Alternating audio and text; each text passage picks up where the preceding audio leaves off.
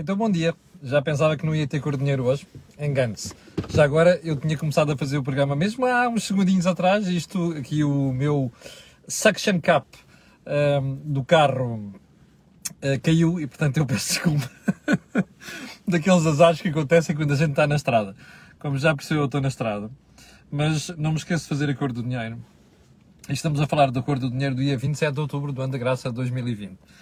Olha, eh, isto hoje, a agenda é tão extensa quanto era, um, quanto era a de ontem, e portanto, eh, já cortamos aqui uns itens, vamos lá ver se consigo matar aqui os assuntos todos. O primeiro, o primeiro tema, que vem logo num período de ordem do dia, tem a ver com a nomeação. Eu, eu, eu, sei que não costumo trazer aqui coisas externas, mas vou trazer esta que é muitíssimo, muitíssimo importante. Um, aqui há umas semanas morreu uma das juízes do Supremo Tribunal dos Estados Unidos, Ruth Bader Ginsburg. É, eu sou um acompanhante estudioso do trabalho do Supremo Tribunal dos Estados Unidos, desde os tempos da faculdade. Porque o Supremo Tribunal dos Estados Unidos não é um tribunal qualquer, é um tribunal de, é um tribunal de recurso superior, o último tribunal, que julga não só leis puras, como leis constitucionais. E é notável ver o trabalho que o Supremo Tribunal dos Estados Unidos fez nos últimos 200 anos para informar, shaping, informar aquilo que é a democracia americana. Temos muito a aprender com eles. E o trabalho daquele juiz é uma coisa espetacular. É espantosa, espantosa mesmo. É, é um exemplo daquilo que, como se constrói uma democracia. E tenho acompanhado nas últimas décadas, que, porque eu já levo alguns anos disto, uh, as nomeações dos juízes. Esta nomeação da senhora Amy Barrett, uma senhora de 48 anos, está, foi acompanhada de uma série de polémicas. A senhora não sei quê, não gosta disto, não gosta daquilo, vai pôr em causa o espírito liberal, liberal que é de esquerda, da, da, do Tribunal Americano e não sei das quantas. Bem, calminha. Os juízes não são necessariamente estúpidos, que é nomeado destas coisas. Eu, nas últimas décadas, ouvi tantas histórias sobre algumas nomeações. Antonin Scalia. Um, uh, ah, para já não falar daquela segunda nomeação de um negro para o Supremo Tribunal Americano e as polémicas sexuais, não sei quantos. Bom, a verdade é que a gente não a chamar nomes àqueles juízes e a verdade é que eles chegam lá e têm um comportamento notável. Julgam a Constituição de acordo com a realidade atual e muito pouco de acordo com princípios ideológicos. Um dos exemplos foi Antonin Scalia, nomeado há pouco mais de 20 anos, morreu também há poucos anos, um, que toda a gente dizia que era um maluco, ia para lá, ia dar cabo daquilo. Foi um juiz notável. Portanto, calminha, calminha. Não andem a chamar nomes aos americanos e ao Senado americano que faz a confirmação destas pessoas. São pessoas que sabem muito bem o que estão a fazer, muito mais do que nós até, ok? Bom, se houver críticas depois a gente fala já. Segundo ponto, a questão da proibição de circulação tem a ver com este fim de semana que vem aí e o estado de emergência. Eu acho espantoso como é que em Portugal nós nos entretemos com tanta coisa menos com aquilo que é essencial. E quando eu digo nós, não é só os eleitores em geral dos cidadãos, é os especialistas. Eu nunca ouvi tanta gente especializada em Constituição da República Portuguesa e aqueles que não são especializados, mas fazem de conta que são, como durante o período da Troika. Era vê-los botar, botar faladura a cada esquina. Era vê-los botar faladura de forma inflamada, como se estivessem a dar cabo das mães. Percebe? E agora estão calados. Não.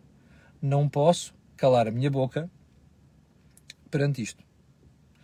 Esta história de estar a impor limitações à sociedade civil sem haver estado de emergência, e eu acho que não deve haver estado de emergência, é uma coisa de bradar aos céus, percebe? O pai da Constituição, eu sei que nós não podemos ser ouvir ao pai da Constituição, porque, repare, a Constituição é uma coisa para ser atualizada segundo o espírito da época. É assim que as leis funcionam. Senão as leis tornavam-se obsoletas a cada esquina a cada passar de ano. Portanto, as leis interpretam-se de acordo com o espírito da época. Vamos aceitar que nós somos mais madurinhos e mais crescidos em democracia agora do que éramos em 1976. Às vezes sem dúvidas, mas pronto, vou aceitar isso.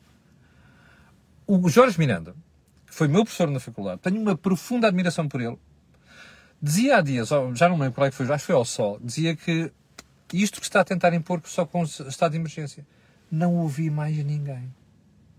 Não pode ser. Eu tenho as maiores dúvidas que isto se possa fazer.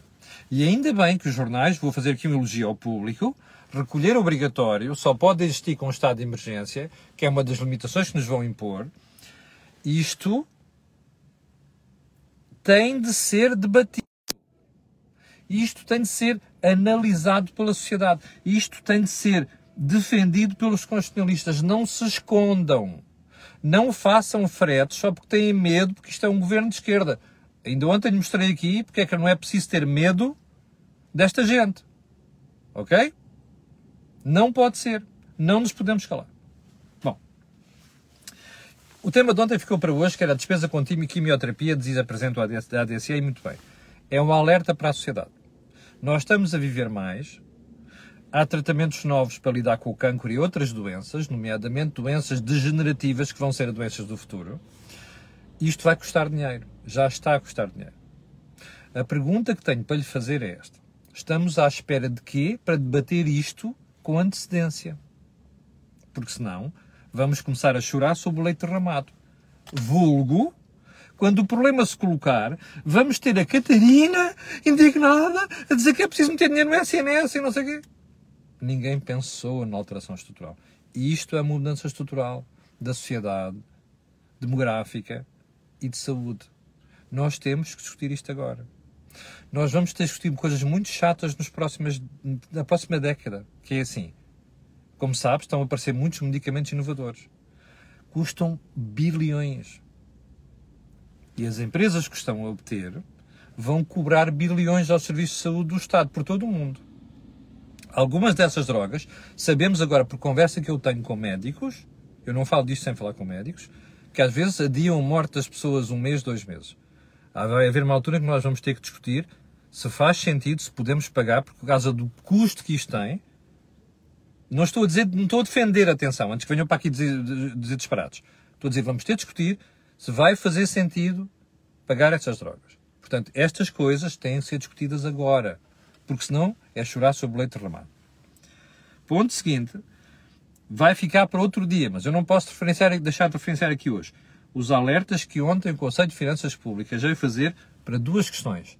Primeira, TAP, ouviu bem, TAP, Transportes Aéreos Portugueses. O custo, já sabemos, 1.200 milhões este ano, 500 milhões, 500, não acredito, não acredito. E nos anos a seguir, o Conselho de Finanças Públicas diz que isto pode ter repercussão superior ao que a gente pensa nos próximos anos. Segundo o alerta do Conselho de Finanças Públicas, vamos discutir isto nos próximos dias, as moratórias da banca, que eu já falei aqui na sexta-feira.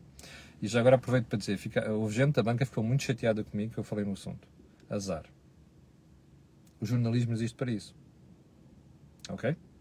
Mais, pelos vistos não sou só eu.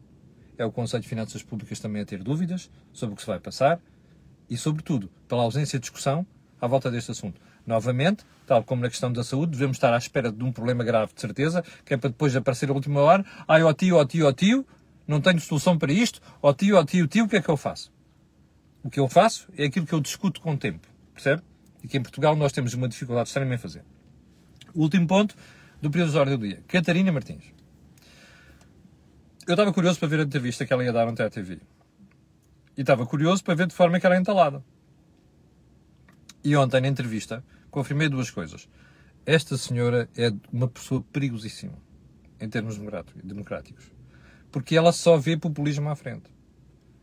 Eu não consigo encontrar, muitas raramente encontro alguma coisa de sério no que a Martins, Martins diz. Ontem saiu-se com duas questões. SNS, nós não podemos aprovar um orçamento onde não se mete no SNS o dinheiro que se, o dinheiro que se quer meter. Ó oh, Catarina, você aprovou os orçamentos anteriores. Você dormiu com o governo. Portanto, não me venha com essa história. Se o INS não teve problemas e teve, a culpa é sua. O governo pode fazer o que quiser. Você é que apoiou o governo, você é que votou os orçamentos, você é que votou a fiscalização dos orçamentos, você é que andou a dormir com esta gente. Não faça essas figuras, nós não somos parvos. Percebeu nos Açores? As pessoas não são parvas. E aqui no continente também não. Bom, segundo ponto. De facto, ela foi entalada. Eu ontem, olha, só posso bater palmas ao Miguel Sousa Tavares. Porque a uma certa altura, virou-se para a Catarina aquela treta de demagogia sobre as empresas dos despedimentos e não sei o quê, e o Miguel Sousa Tavares perguntou-lhe aquilo que eu me farto de perguntar aqui, que é, mas qual é a empresa que tem prazer em despedir pessoas? Responda-me lá você. Ah, vai aparecer um tipo aí qualquer a dizer, ai, na minha empresa fizeram isto. São malucos, percebe? São exceções, são pingos no oceano. Pingos. Não fazem a, a norma, não são padrão, percebe? Um bom empresário, um bom gestor, aprecia os trabalhadores, trata-os bem, forma-os, porque as empresas fazem-se com capital humano, não se chama trabalhador, chama-se capital humano. As máquinas compram-se, o cérebro dos trabalhadores não. Isto é o que os empresários portugueses estão a aprender nas últimas décadas. E cada vez com mais intensidade. A argumentação da Catarina é idiota sobre esta matéria. Percebe? Isto é conversa dos anos 70. Isto é aquela geração de 60 malucos que governam Portugal há não sei quantas décadas e que não mudam, percebe? É este o problema. E eu só tenho pena que o Miguel Sousa Tavares não tinha-lhe dado umas tareias ainda maiores, entre aspas, obviamente, não é? A propósito destas de outras matérias. Porque a Catarina merece, o PCP merece, até o PSD merece, destas matérias, que tem uma, um complexo esquerda brutal em relação a estas coisas, não é? E nós temos de denunciar isto. Percebe? Isto é demagogia. Isto é populismo. Bom, vamos então para Olha, podem vir por aí os exemplos que quiserem, não sei das quantas. São exceções. Ok? E até lhes vou dizer mais.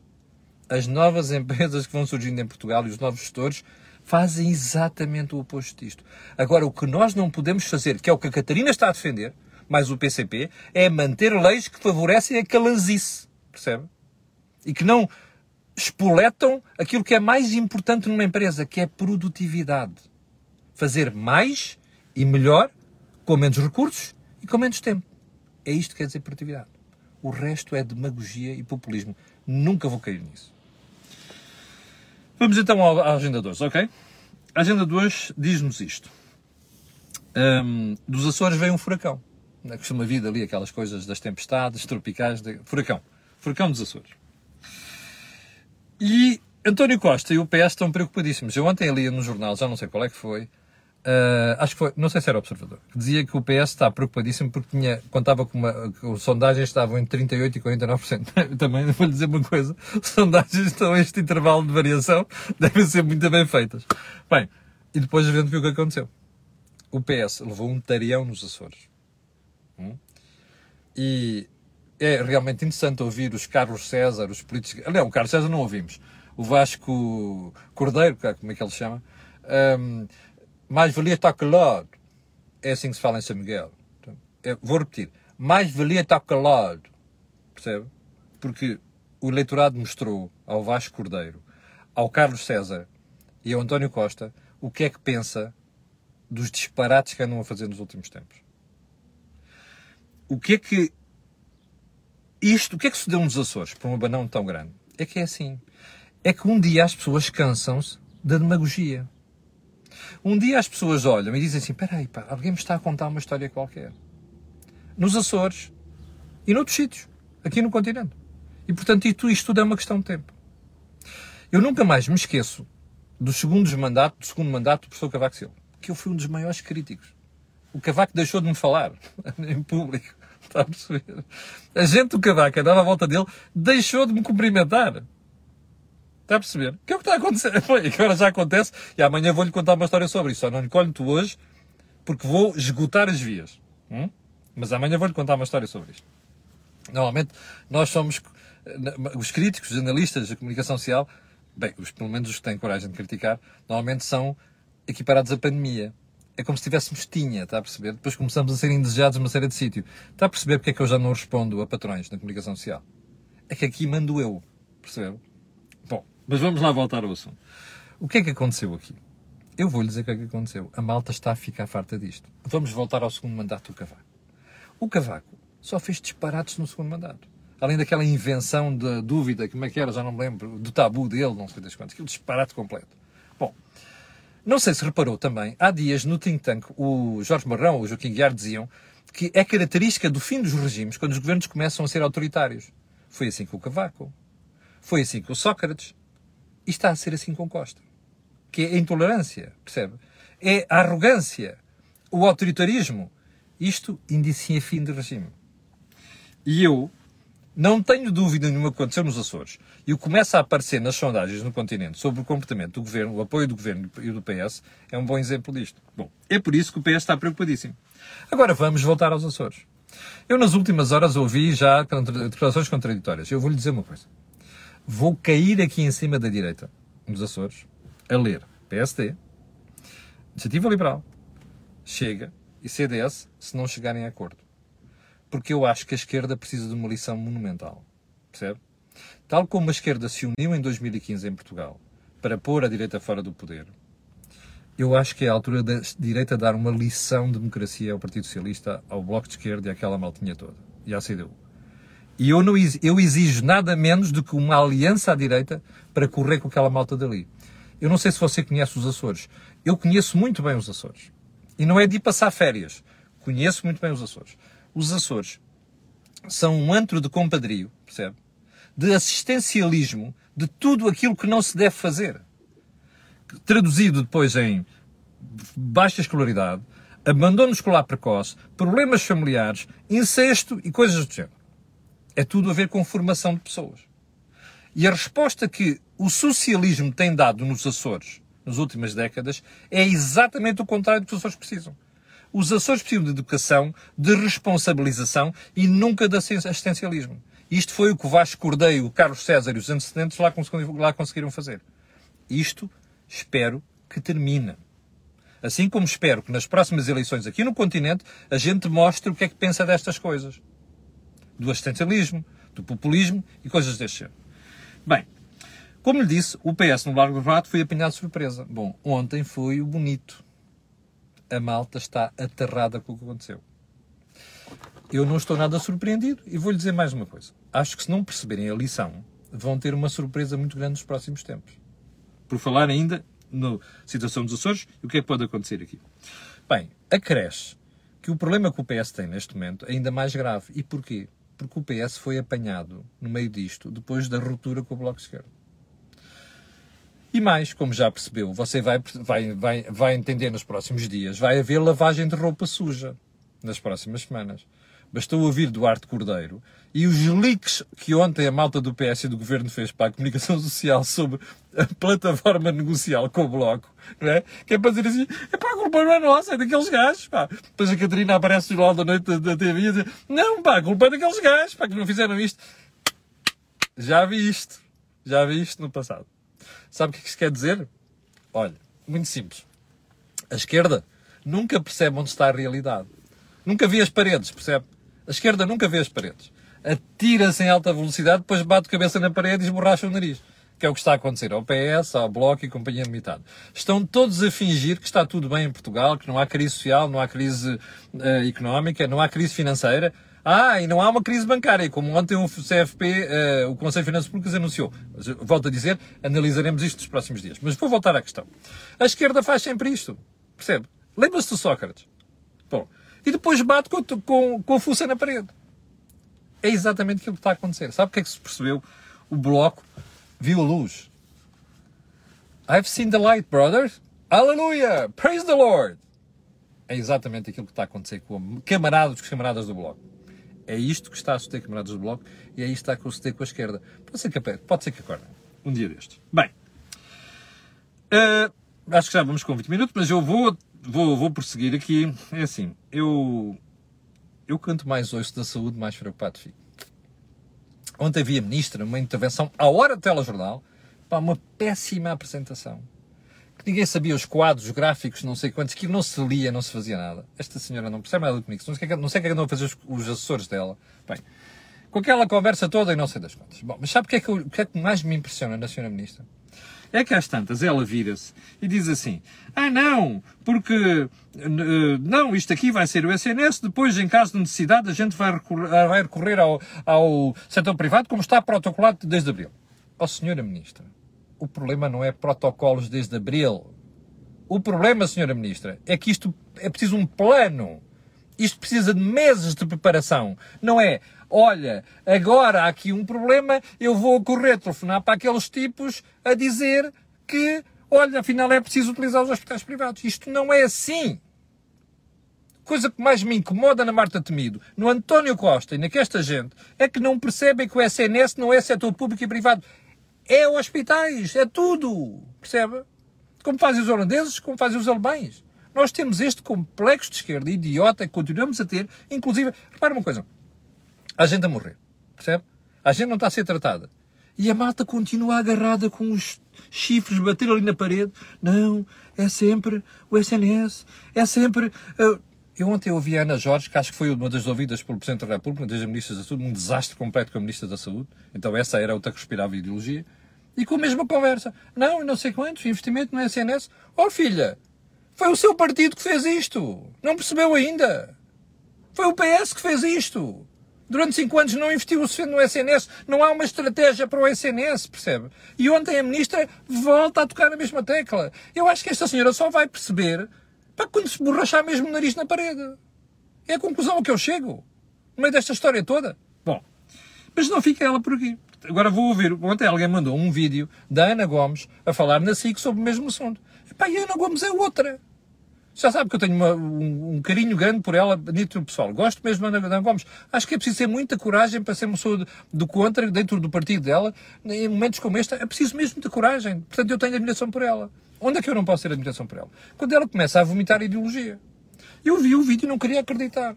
Então a Ana Gomes, no momento de, de, de, como o atual, depois de perceber que o próprio governo não geriu bem o problema da pandemia, atrevo-se a dizer que é preciso ir requisitar hospitais privados. hospitais privados e aqueles PPP. Oh, rapariga, não é preciso. Os hospitais privados já se ofereceram para ajudar a SNS no tratamento disto. Não é preciso, Ana Gomes. Está a ver? Isto é demagogia. Sabe o que é que isto quer dizer? Nós não nos vamos endireitar nos próximos anos. Nós temos a sociedade portuguesa fraturada ao meio, percebe? Metade diz uma coisa, metade diz outra, e está a ficar igual aos Estados Unidos. Nós não nos vamos levantar. E aquilo que a senhora Ministra dizia ontem, que é nos próximos dias vamos quase esgotar os cuidados intensivos, não sei o quê, e vamos chegar aos 4 mil casos, e se calhar vamos ficar ali no, no limite do internamento. Mas qual é a surpresa? Depois do que está a acontecer, qual é a surpresa? Digam. Bem. Uh... Eh, eu vou ficar por aqui porque já passámos muito tempo. E, portanto, vou voltar amanhã. Vou só dizer que há um economista alemão, Friedrich Zell, a dizer que a Espanha, o FMI devia lá, devia ajudar a aplicar os fundos estruturais. E acho que ele diz que em Portugal é um bocado diferente. Eu acho que o Friedrich Zell está enganado. Devia, ter, devia conhecer melhor aquilo que se passa em Portugal antes de falar. Sobre isso, devemos voltar amanhã e amanhã vamos voltar com aquela história sobre o que diz o Conselho de Finanças Públicas. Quero pedir às Sete, estavam 8.100 pessoas há bocado em direto. Quero pedir a estas pessoas. Aliás, ontem o recorde não foi 8.000, foi 8.100. E aí, quinta ou sexta-feira, eu vou-lhe fazer aqui um desafio. Mas eh, quero pedir às pessoas que estavam a ver que coloquem um gosto façam sociais, as redes sociais. Vou pedir às pessoas que vão ver a fazer a mesma coisa. Também já sabe porquê? Porque aquilo que houve aqui não houve mais sítio nenhum. Obrigado, com licença. Só mais um pormenor. Provavelmente não vai haver think tank hoje, porque eu vou estar em trabalho àquela hora, vamos ter que passar o think tank para amanhã, mas eu amanhã de manhã, mais tarde, darei, informações sobre isso. Obrigado, com licença, e até amanhã às 8, que eu voltarei aqui para lhe atazanar o juízo. Obrigado.